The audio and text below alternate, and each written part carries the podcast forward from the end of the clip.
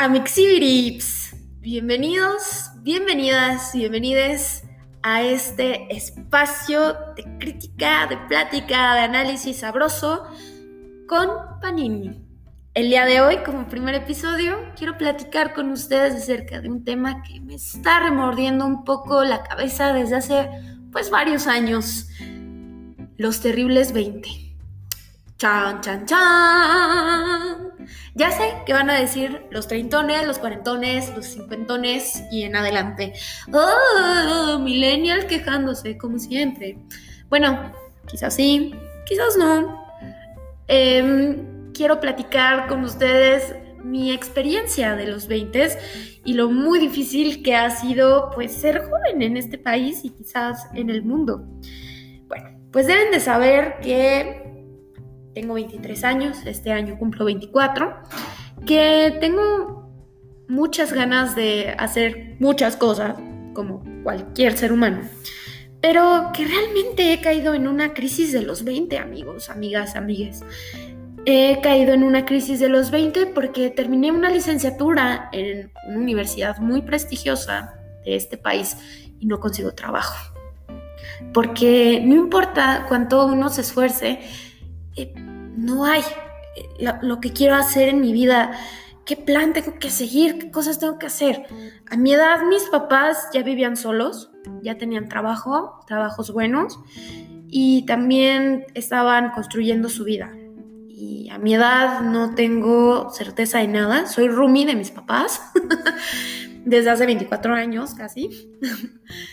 Pero la verdad es que a medida que he intentado emanciparme, más me topo con estas paredes que, son difíciles de derrumbar.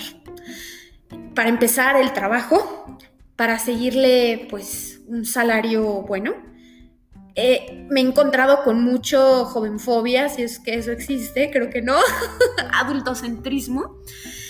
Muchos treintones y treintonas me han discriminado por, tener 20. Me dicen, es que estás muy chava, es que no tienes experiencia. Bueno, oye, ¿cómo va a tener experiencia si no me das chance de trabajar, ¿no? Digo, entiendo que en este momento pues no puedo pedir un salario de 60 mil pesos, ¿no? Porque quizás ahí sí, tengo tanta experiencia, me hace falta, pero tampoco es como que eh, me he rascado la panza toda mi vida. Tengo cinco años trabajando afortunadamente y creo que merezco más de 4 mil pesos. Esa es otra, el salario. Eh, el adultocentrismo definitivamente es otra, porque cuando vas al banco y solicitas un crédito, quieres adquirir una hipoteca para comprar una casa, híjole, por favor, que algún veinteañero, o sea, de los 20 a los 24 años me diga que, ya tiene un crédito inmobiliario, ¿no? Que lo dudo mucho. La verdad es que no hay estabilidad. También otra de las, de las paredes que me he topado muchísimo es la falta de oportunidades como de hacer cosas diferentes, ¿no? Hemos crecido, al menos yo he crecido con la idea de perseguir mis sueños. Si yo persiguiera mis sueños en este momento sería directora de cine, probablemente sin trabajo, pero estaría haciendo lo que, lo que realmente me apasiona, ¿no? Aunque mi profesión también me apasiona, fui un poco cruel conmigo misma y yo dije, no, Rosaura, tienes que ser realista, no tienes tanto talento ve a ser abogada, una abogada más. Y bueno, crecimos con esta idea de, perseguir nuestros sueños y la realidad es muy diferente. Cuando empiezas a perseguir tus sueños, te vas topando otra vez con esas paredes, con el adultocentrismo, con la xenofobia, con etcétera. Depende también qué tipo de adulto joven eres, eh, si eres una persona menos privilegiada, es decir, eh, no naciste en la Ciudad de México, eh, no sé, perteneces a algún, eh, alguna comunidad indígena o tienes alguna discapacidad, puta, la vida, la vida va a ser mucho más difícil para ti. Y ya sé que esto suena muy mal, pero de veras que hay más paredes para esas personas, ¿no? Más paredes todavía. Ser joven es difícil, no nos quejamos de gratis, realmente hay mucho por lo cual quejarse.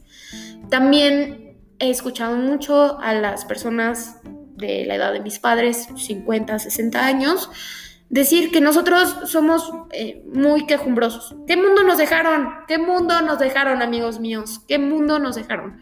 Nos dejaron en un mundo en donde ah, cada vez hay menos agua, donde cada vez hay menos recursos naturales y nos la tenemos que ingeniar para que futuras generaciones, o sea, no la nuestra, tengan recursos naturales.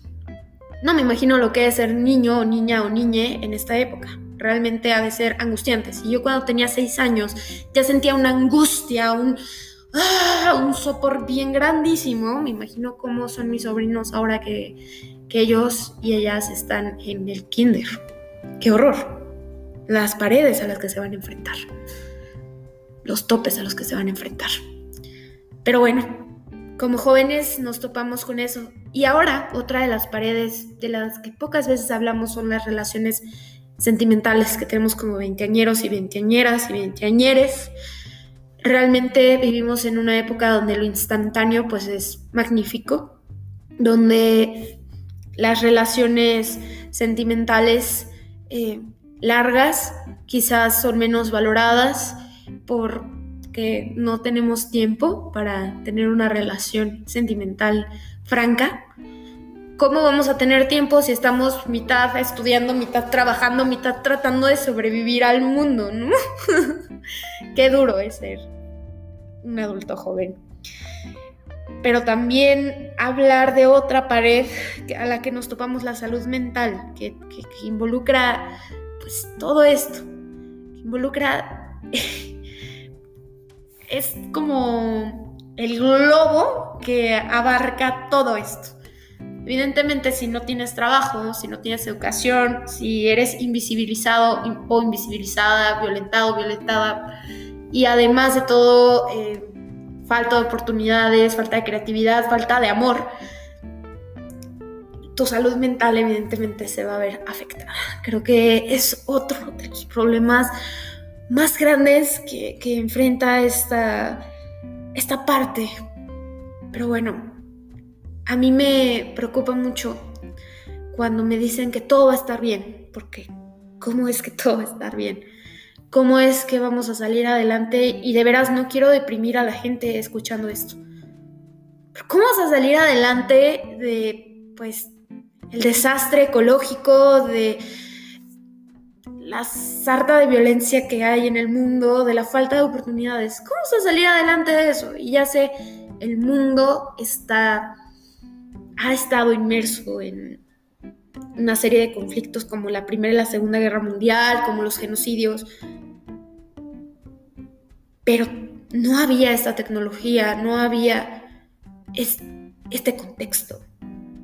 Ahora que estamos más comunicados y comunicadas y comunicades, ahora es cuando siento que estamos más lejos unos de los otros.